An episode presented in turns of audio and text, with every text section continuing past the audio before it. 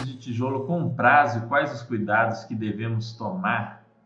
É, Sir Winston, eu vou fazer em algum momento um chat sobre isso. Eu acho que tem chat, inclusive, do André salvo aqui sobre o assunto, mas vou dar um, um, um resuminho aí, tá?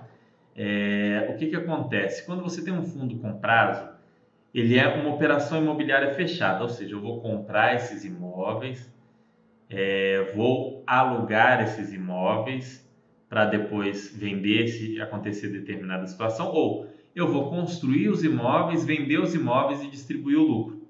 Esses fundos têm um risco maior porque você, se você comprá-los no momento errado, é, você pode até ter prejuízo, receber menos do que você ganhou, porque essas operações, primeiro, elas têm um risco muito maior, construir um imóvel para venda.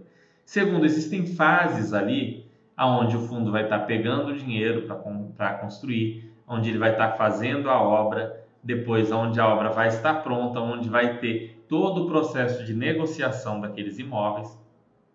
Ao longo desse tempo, a cota está variando, tá?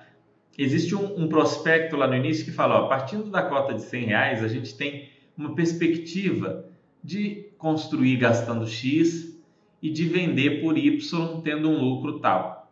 Ao longo do tempo isso muda, porque muda a economia, é, aquela venda pode ter uma perspectiva melhor ou pior. Se a perspectiva for um pouco melhor, as cotas podem subir de maneira desproporcional. Então, o fundo com prazo ele tem um risco muito maior, ele exige uma análise do negócio imobiliário muito maior, né? E isso, honestamente, não serve para o investidor iniciante.